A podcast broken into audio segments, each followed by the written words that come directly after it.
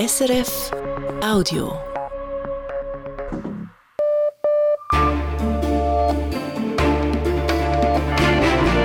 Radio SRF, Echo der Zeit mit Matthias Kündi. Und das beschäftigt uns am Samstag, den 4. Februar. Nach dem russischen Erdöl sind am Morgen in Europa auch Diesel und Benzin aus Russland verboten. Doch was haben die bisherigen Sanktionen eigentlich gebracht? Dann Deutschland müsse eine Führungsrolle in Europa übernehmen, fordern seit Ausbruch des Ukraine-Kriegs verschiedene europäische Länder. Doch wie soll die deutsche Führungsrolle genau aussehen? Wer immer von Deutschland eine sofortige Führung fordert, fordert auch Unilateralismus, das heißt einseitiges Handeln. Und da würde ich sagen, ist niemand gut beraten, das zu fordern. Sagt der Historiker Siegfried Weichlein im großen Echo-Gespräch. Und im Wintersportort Lenzerheide werden Gäste nur noch per Du angesprochen. Wie das ankommt, erfahren Sie ganz am Schluss im Echo der Zeit. Wir beginnen mit Kevin Kahanes. Er hat die Nachrichtenübersicht des Tages und die beginnt mit der Ukraine. Weite Teile der Hafenstadt Odessa im Süden des Landes sind seit dem Morgen ohne Strom. Laut dem Energieversorger ist ein Transformator ausgefallen. Dieser war nach einem russischen Angriff repariert worden. Der ukrainische Premierminister schreibt auf Telegram, die Situation sei schwierig, es gebe keine rasche Lösung, um den Strom wiederherzustellen. Der Premierminister hat das Energieministerium angewiesen, alle leistungsstarken Stromgeneratoren nach Odessa zu bringen. Auch Portugal will Leopard 2 Kampfpanzer an die Ukraine liefern, das sagt der portugiesische Regierungschef. Wie viele Panzer Portugal liefere, werde später bekannt gegeben. Laut dem Chef der portugiesischen Armee verfügt der NATO-Mitgliedstaat über 37 Panzer des Typs Leopard 2. Vor rund zehn Tagen hatte Deutschland angekündigt, Leopardpanzer an die Ukraine zu liefern und dies auch anderen Ländern zu erlauben. Das ist nötig, weil die Panzer in Deutschland hergestellt werden. Die USA haben einen möglichen zweiten chinesischen Spionageballon entdeckt. Dieser sei über Lateinamerika gesichtet worden, so das US-Verteidigungsministerium. Einen genauen Standort nannte es nicht. Es werde nun geprüft, ob es sich ebenfalls um einen Überwachungsballon handle. Bereits am Mittwoch wurde ein chinesischer Spionageballon über den USA gesichtet. Dieser befindet sich noch immer im amerikanischen Luftraum. Deswegen hatte US-Außenminister Anthony Blinken gestern eine geplante Reise nach China kurzfristig verschoben. Die Behörden in Pakistan haben den Zugang zum Online-Lexikon Wikipedia gesperrt. Grund seien gotteslästerliche Inhalte, teilen die Behörden des mehrheitlich muslimischen Landes mit. Wikipedia habe aber nicht auf die Aufforderung reagiert, die beanstandeten Inhalte zu löschen. Die Betreiber von Wikipedia fordern die pakistanischen Behörden auf, den Zugang sofort wieder zu ermöglichen. Der Zugang zu Wissen sei ein Menschenrecht, schreibt die Stiftung. Produkte von Nestle könnten dieses Jahr teurer werden. Der Konzernchef des Schweizer Lebensmittelherstellers sagt, Nestle habe seine Mehrkosten durch die Teuerung noch nicht vollständig an die Konsumentinnen und Konsumenten weitergegeben. Es werde daher weitere Preiserhöhungen geben, so Mark Schneider im Interview mit der Frankfurter Allgemeinen Sonntagszeitung. Die Teuerung war sei zwar nicht mehr so hoch wie 2022, aber für Nestle bestehe aufs volle Jahr gesehen noch ein Aufholbedarf. Bei Lawinenabgängen in den Alpen sind mehrere Personen ums Leben gekommen.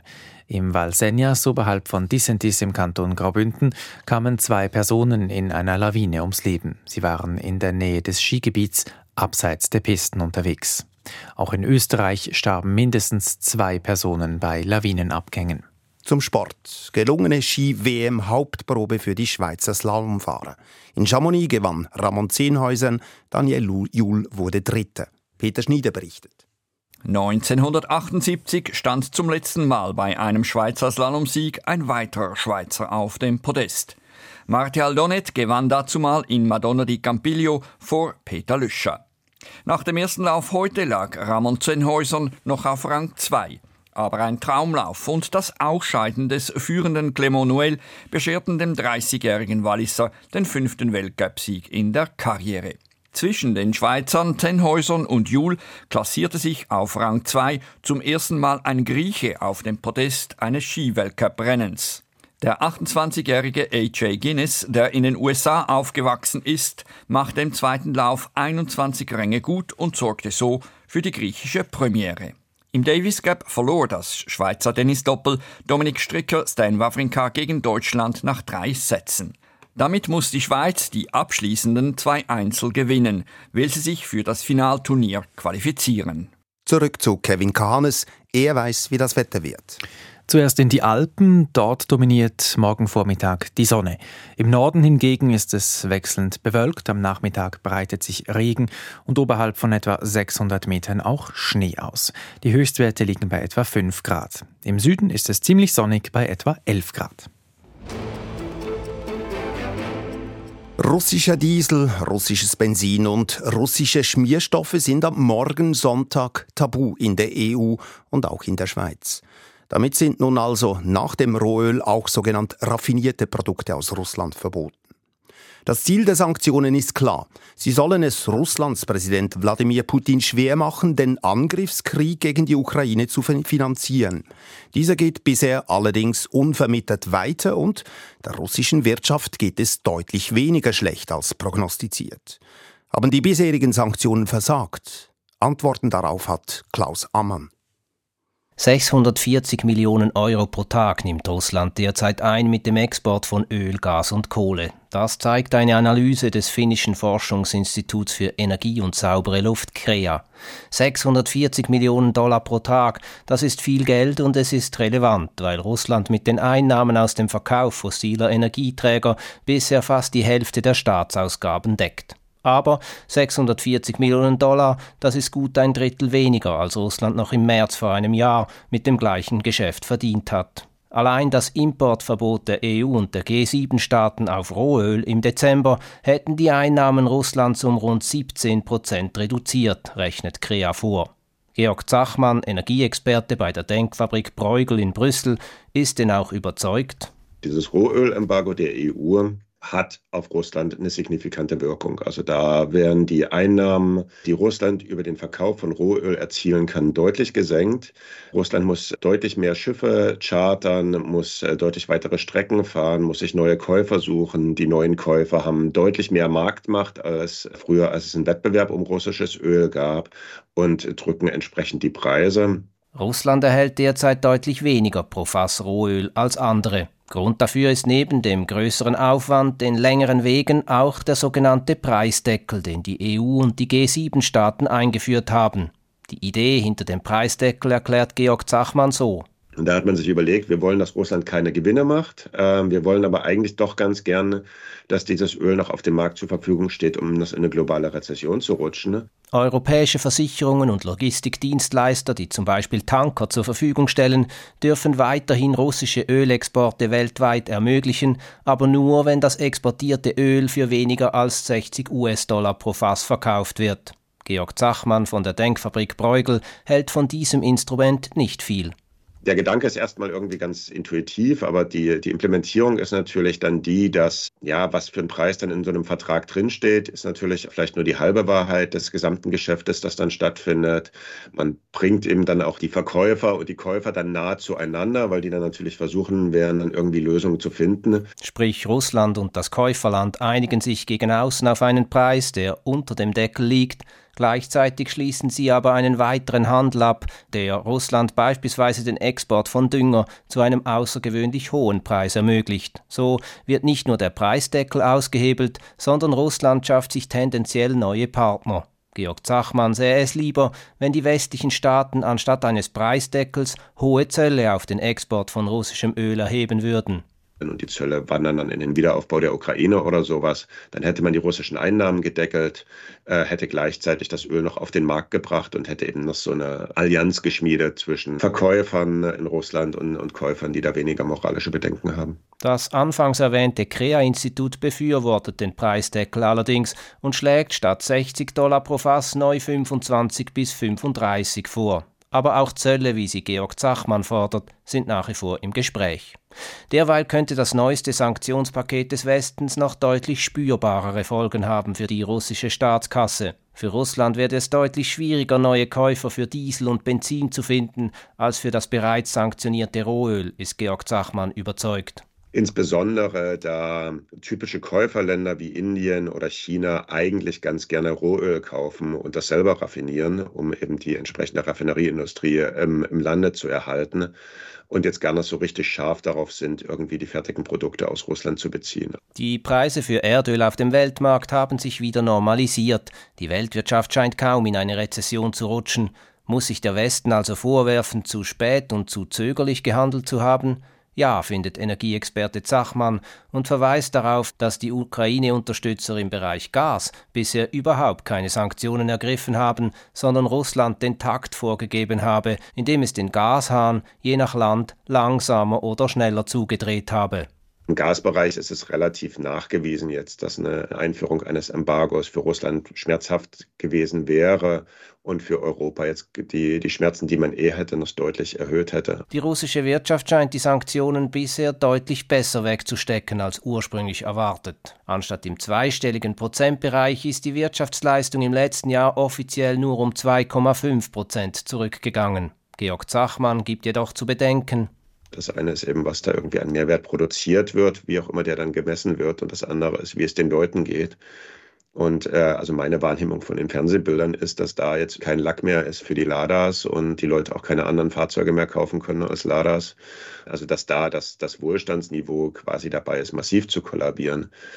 Dass dann die Gesamtwirtschaft vielleicht gut aussieht, weil massiv Munition produziert wird, das spricht ja trotzdem nicht unbedingt für die, für die Wirtschaftsleistung des Landes. Die Wirkung der neuen Sanktionen auf Diesel und Benzin drohen für Russland also sehr schmerzhaft zu werden. Ob sie die Schlagkraft Russlands im Krieg gegen die Ukraine bald spürbar schwächen, bleibt abzuwarten.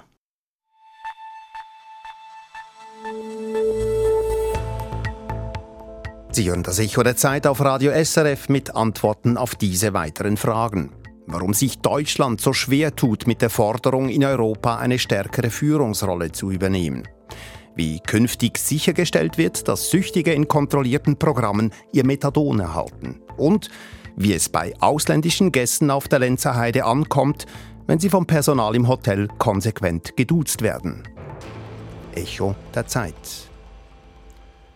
Seit dem Einmarsch Russlands in der Ukraine ertönt immer wieder der Ruf, Deutschland müsse auch politisch und militärisch mehr Verantwortung, ja sogar eine Führungsrolle übernehmen.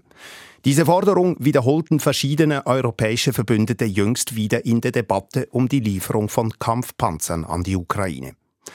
Auch in Deutschland selber ist seit längerem eine innenpolitische Debatte im Gang. Vor zwei Wochen forderte beispielsweise die SPD in einem neuen Grundlagenpapier eine starke Führungsrolle Deutschlands. Dies hat jedoch parteiinternen Widerspruch vom linken Parteiflügel ausgelöst. Der deutsche Historiker Siegfried Weichlein lehrt an der Universität im schweizerischen Freiburg und ist selber SPD-Mitglied. Ich habe ihn gefragt, weshalb sich Deutschland so schwer tue mit der Frage, welche Rolle man in Europa spielen solle. Die deutsche Diskussion ist hier natürlich sehr stark historisch geprägt nach den Erfahrungen von zwei Weltkriegen und unendlichem Leid, das Deutschland über Europa gebracht hat, sind hier Bedenken auch erstmal angebracht. Ich würde gerne die Frage noch etwas differenzieren zwischen der militärischen Verantwortung, vor allen Dingen gegenüber der Ukraine und der tödlichen Bedrohung, die durch den Angriffskrieg Russlands ausgeht, und dem, was politische Macht bedeutet. Und dann würde man doch im ersten sicherlich sagen können, dass auf der militärischen Seite, das geben die Zahlen her, Deutschland sehr intensiv sich hier beteiligt, Waffen liefert, nicht nur die berühmten Helme, die sozusagen so als Witzfigur am Anfang dastanden. Die grundsätzlichere Frage, die Sie stellen nach der politischen Macht, würde ich etwas differenzieren. In der politischen Theorie ist immer wieder darauf hingewiesen worden, dass politische Macht das Produkt aus mehreren, aus anderen Machtsorten ist. Nicht nur militärisch, sondern vor allen Dingen auch die ökonomische Macht und die kulturelle Macht. Also wenn Sie so wollen, Soft Power. Und da ist dann ja tatsächlich der deutsche Einfluss in Europa manifestiert manifest als bei weitem größte Volkswirtschaft, die alleine 25 Prozent des äh, Bruttosozialprodukts der EU erwirtschaftet, ist das natürlich schon gegeben. Also nicht erst einfach eine Frage äh, von dem, was man noch machen soll. Also ich glaube, da sollte man unterscheiden. Und schließlich drittens, aufgespreiztes Selbstbewusstsein ist, glaube ich, von deutscher Seite aus nicht wirklich hilfreich und eher kontraproduktiv. Sie haben davon geredet, dass ein allzu gespreiztes Selbstbewusstsein nicht angezeigt ist. Man könnte auch sagen, es besteht eine gewisse historische Hemmung, Macht auszuspielen ja. und die Führung zu übernehmen. Ist das bei den deutschen Linken besonders ausgeprägt? Ja, hier steht natürlich einmal historisch gesehen die lange Tradition der Solidarität mit dem Antifaschismus, letztlich damit mit der Sowjetunion im Hintergrund. Also die Linke ist sozusagen besonders wenig geneigt, dem, wenn Sie so wollen, früheren antifaschistischen Gefährten so militärisch gefährlich zu werden. Und dieses Gefühl ist auch besonders in Ostdeutschland ausgeprägt. Auch in der Parteispitze nehmen Sie jemanden wie die mecklenburgische Ministerpräsidentin Manuela Schwesig, die noch lange immer noch Nord Stream 2 verteidigt hat und dann noch eine kulturelle Stiftung, die von Gazprom finanziert wurde, danach eingeweiht hat. Also hier gibt es lange Linien, die einmal ideologisch den antifaschistischen Internationalismus betonen und auch eine lange Erfahrung einfach der alltäglichen Vergemeinschaftung mit sowjetischen Soldaten in Ostdeutschland. Mit dem Angriffskrieg Russlands ist diese alte Sichtweise nicht mehr haltbar, haben Sie gesagt. Nun sind sich eigentlich die meisten, die großen Parteien einig, dass eben Deutschland eine stärkere Führungsrolle übernehmen muss. Das sagt die SPD, das fordert auch die ja. CDU. Aber ist man sich eigentlich einig, wie diese Führungsrolle genau aussehen sollte? Da bestehen in der Tat große Unterschiede. Einig ist man sich ja schon seit längerem, dass Deutschland, na, im Politsprech heißt es dann Verantwortung übernimmt, und zwar im UNO-Sicherheitsrat. Das heißt, die Bundesrepublik ist seit längerem bestrebt, einen ständigen Sitz im UNO-Sicherheitsrat zu bekommen, um hier Verantwortung zu übernehmen. Also das heißt, ein Keyplayer zu werden auf der internationalen Ebene in der UNO, eine Stimme, die man dann nicht übergehen kann durch die Vetomacht. Das ist das eine. Das andere ist, wo man sich uneinig ist, das ist natürlich der Akzent, den ich am Anfang versuchte zu setzen, auf das Militärische und auf das Nicht-Militärische. Scholz ist hier eher bedächtig, zurückhaltend, vorsichtig und bemüht nicht vorstelle Fakten zu schaffen und sorgt sich vor allen Dingen auch um die Koordination mit den europäischen Partnern. Wer immer von Deutschland eine sofortige Führung fordert, fordert auch Unilateralismus, das heißt einseitiges Handeln der Bundesregierung. Und da würde ich sagen, ist niemand gut beraten, das zu fordern. Wir möchten nicht in einer Welt leben, in der Deutschland unilateral seinerseits die militärische Machtsorte, womöglich die ökonomische Machtsorte spielt. Das ist nach 75 Jahren europäischer Integration einfach nicht mehr möglich. Und vergessen wir es nicht, anders als die anderen Führungsmächte in Europa ist die Bundesrepublik ein föderaler Staat. Das heißt, wenn der Kanzler in Berlin die wirtschaftliche Machtsorte und die finanzielle Machtsorte spielen lassen will, muss er sich immer ins Benehmen setzen mit den 16 Ministerpräsidenten und regierenden Bürgermeistern. Das heißt, so einfach wie das die Rhetorik zuerst vermuten lässt, so einfach ist das nicht. Deutschland ist, wie das Herfried Münkler mal glücklich ausgedrückt hat, ein Semi-Hegemon oder ein verwundbarer Hegemon, der einerseits natürlich die ökonomische Machtsorte verkörpert in Europa, aber andererseits verwundbar ist durch seine Vergangenheit, dass jeder ständig auf die Bundesrepublik immer eingewirkt werden kann mit dem empfindlichen Hinweis auf die Vergangenheit. Sie haben die Verbündeten Deutschlands angesprochen, die europäischen Partner. Von denen kommt ja ebenfalls die Forderung, Deutschland müsse eine stärkere Führungsrolle übernehmen. Das haben wir jüngst eben wieder gehört in der Diskussion um die Lieferung von Kampfpanzern. Aber ist für Sie erkennbar, wie diese stärkere Führungsrolle Deutschlands aus Sicht der europäischen Nachbarn konkret aussehen sollte? Die Führungsrolle aus der Sicht der europäischen Partner kann ja nicht unilateral sein, also, sondern die Führungsrolle besteht darin, eigentlich eine gemeinsame europäische Stimme zu organisieren. Das heißt, zusammenzuführen. Als Macht in der Mitte nicht zu teilen, nicht sozusagen zu expandieren und dann Europa aufzuteilen, sondern Europa zusammenzuführen. Und das ist ja auch etwas, was die deutsche Europapolitik der letzten 30 Jahre gekennzeichnet hat. Nicht von oben nach unten zu führen, sondern sondern zu integrieren, ist, denke ich, die hilfreichste Forderung und vor allen Dingen am ehesten kompatibel mit dem Selbstbewusstsein der französischen Diplomatie. Vergessen wir doch nicht, dass historisch gesehen die europäische Integration immer auf einer Verbindung von deutscher ökonomischer und französischer politischer Macht beruhte. Helmut Kohl machte Europapolitik üblicherweise so, dass er in umfangreichen Gesprächen eine Initiative entwickelte, zum Telefonhörer griff, Mitterrand anrief und Mitterrand dann davon überzeugte, das doch sich zu eigen zu machen oder als französischen Vorschlag in Europa einzubringen. So lief deutsche Europapolitik. Ähm, und das vermied eben sozusagen aufzulaufen an dieser Verwundbarkeit und Verletzlichkeit, wenn das deutsch-französische Tandem in der Weise zusammenarbeitet. Ich sehe die Schwierigkeiten, die zurzeit hier herrschen, äh, sehr wohl. Mir scheint aber kein Weg daran vorbeizuführen, eine gemeinsame europäische Position hier zu formulieren, die vor allen Dingen den Interessen von Paris, von Rom, von Benelux, von den südeuropäischen und vor allen Dingen osteuropäischen Ländern Rechnung trägt. Sagt der deutsche Historiker Siegfried Weichlein von der Universität Freiburg. An dieser Stelle noch ein Hinweis auf die Sendung International.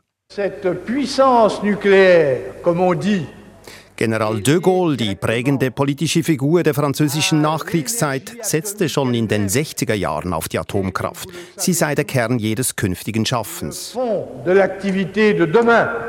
Heute, in Zeiten der Energiekrise, beruft sich Präsident Macron explizit auf die damalige Vision de Gaulles und verkündet seinerseits eine Renaissance der Kernkraft. Doch kann so die Versorgungskrise tatsächlich entschärft werden? Dazu international dieses Wochenende aus Nordfrankreich als Podcast zu finden auf srf.ch-international.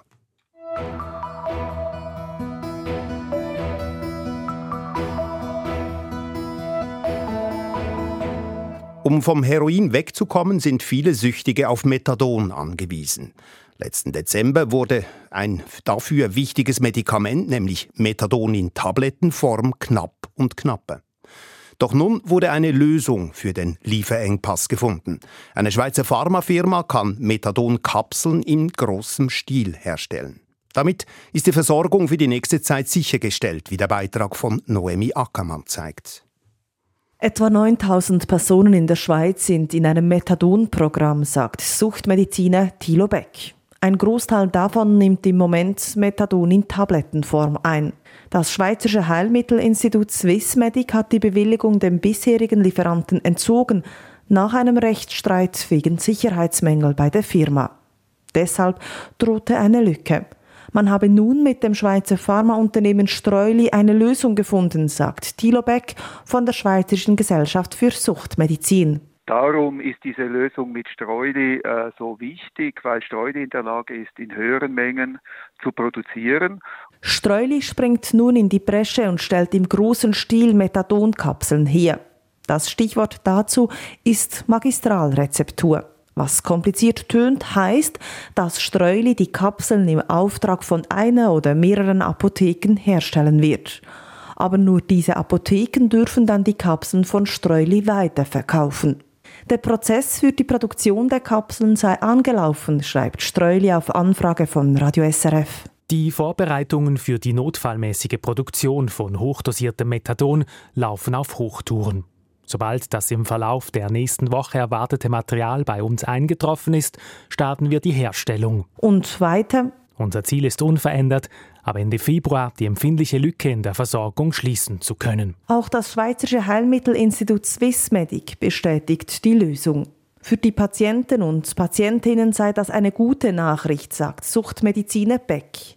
Wenn es diese Lösung nicht gegeben hätte, wäre das für die Betroffenen eine Katastrophe gewesen. Also das wäre eine Erschütterung in ihrem Leben, äh, dass sie so schnell nicht verarbeiten könnten und die würden sich dann wahrscheinlich dann versuchen, äh, ihre, äh, den Stoff sozusagen von der Straße zu holen und wieder quasi in die Illegalität abzudriften. Weil die Kapseln aber teurer werden als die bisherigen Tabletten, stellt sich noch die Frage der Finanzierung. Wir hoffen sehr, dass die Krankenkassen hier sich kulant zeigen und diese Tarife problemlos übernehmen. Zudem wird weiterhin nach einer langfristigen Lösung gesucht. Dann soll es nicht mehr über die sogenannte Magistralrezeptur und die Apotheken laufen, sondern wieder mit einer ordentlichen Bewilligung. Aber auch da sei man mit Streuli und weiteren Herstellern im Gespräch, so Beck. Noemi Ackermann. Am Arbeitsplatz ist es hierzulande bereits normal, dass sich die Angestellten untereinander, aber auch ihre Chefinnen und Chefs duzen. Dass aber ein Unternehmen auch seine Kundschaft konsequent mit Du anspricht, ist noch eher die Ausnahme. Die Tourismusorganisation der Lenzer Heide macht aber genau das seit gut einem Jahr und ermuntert nun auch die Hotels, Restaurants und Läden, es ihr gleich zu tun. Dieses konsequente Du polarisiert. Für die einen ist es eine Befreiung, für die anderen kommt das permanente Duzen nicht in Frage. Valentina de Vos. Auf Du und Du sein mit den Gästen. Das ist auf der Lenzer Heide in vielen Betrieben Alltag, wie hier beim Skiverleih. Gut, dann kannst du mir gerade den Zettel geben mit deinen Angaben. Dankeschön. Hast du gerade einen Wunsch, was für einen Ski? Willst du einen Ski, der eher so ein bisschen slalomlastig ist, ein bisschen kleinere Kurven machen oder eher etwas Riesenslalom? Gäste und Mitarbeitende hätten das Du gut aufgenommen, sagt Philipp Vassalli. Er ist der Chef der Tourismusorganisation auf der Lenzer Heide. Wir versuchen das wirklich hier zu verbreiten, weil wir überzeugt sind, dass die Gäste das schätzen. Die Gäste kommen in die Lenzer Heide, weil sie hier in einer unkomplizierten partnerschaftlichen Atmosphäre eine gute Zeit haben. Sie sind sportlich, sie sind auf der Suche nach Erlebnissen, sie sind draußen gerne und als Konsequenz ist eigentlich das Du. Das passt in die Erwartungen und die Kultur der Gäste. Rund 90 Prozent davon kommen aus der Schweiz, der Rest vorwiegend aus Europa. Dort sei das Duzen zwischen Fremden kaum verbreitet, sagt Sprachwissenschaftler Noah Bubenhofer von der Uni Zürich. Noch komplizierter werde es mit asiatischen Gästen. Beispielsweise im Japanischen oder auch im Koreanischen, wo äh, es mehrere unterschiedliche Formen gibt, nicht nur zwei, um sich sozial zu positionieren. Dann haben wir auf der anderen Seite aber eine Sprache wie Englisch. Da denkt man, ja gut, da ist es ja einfach, da gibt es nur du. Aber wenn man ein bisschen genauer hinschaut, dann sieht man natürlich, dass man da sehr genau äh, auch differenzieren kann. Und wenn ich jemanden mit Sir anspreche, dann verwende ich zwar hinterher auch das Pronomen you für du, aber trotzdem ist völlig klar, dass ich damit eine stärkere, äh, größere Distanz ausdrücke. In den Skihotels, in denen vorwiegend 20- bis 50-jährige Gäste logieren, habe sich die Du-Kultur etabliert, sagen deren Betreiber unisono. Ganz anders bei Elias Loy. Er leitet das Hotel Lenzerhorn Spa und Wellness. In einem Vier-Sterne-Hotel finde ich das persönlich nicht passend, per Du mit Gästen äh, zu kommunizieren. Das hat nichts mit, mit Wertschätzung zu tun. Im Gegenteil, es gehört auch zu einer Etikette eines guten Hotels. Sprachwissenschaftler Noah Bubendorfer findet das verordnete Du noch aus einem anderen Grund diskutabel beispielsweise im Kontext der ganzen Diversity-Diskussion, wie jemand angesprochen werden möchte als Frau oder als Mann oder es gar nicht thematisiert werden soll, das Geschlecht, dass dort die Idee ja ist, dass quasi die angesprochenen Personen eben anzeigen oder entscheiden können, wie sie gerne angesprochen werden würden. Und das in diesem Fall ja eigentlich gerade umgekehrt, wenn quasi eine Organisation äh, entscheidet, dass sie eben die Leute so und so anspricht. Philipp Vassalli von der Tourismusorganisation Lenzerheide kennt diese Bedenken. Die Betriebe mit Du-Kultur seien pragmatisch. Wenn jemand das Du ablehnt, werde das selbstverständlich akzeptiert. Das passiere aber nur gerade in rund 5% der Fälle. Einige würden sogar zum Du bekehrt. Wenn man vom Stil her und von der Tonalität das Du sehr partnerschaftlich überbringt, dann kann es auch ins Positive wechseln. Die Touristiker halten deshalb am Du fest. Und zwar nicht nur am Schalter oder im Shop, sondern auch am Telefon oder in E-Mails. Der touristische Erfolg hat bislang offenbar nicht unter der Du-Kultur gelitten. Letzten Winter verzeichneten zum Beispiel die Lenzerheide Bergbahnen einen Besucherrekord. Valentina de Vos hat berichtet. Das war das Echo der Zeit am Samstag, den 4. Februar mit Redaktionsschluss um 18.29 Uhr. Verantwortlich für die Sendung ist Damian Rast, für die Nachrichten Michael Wieland. Mein Name Matthias Kündig. Das war ein Podcast von SRF.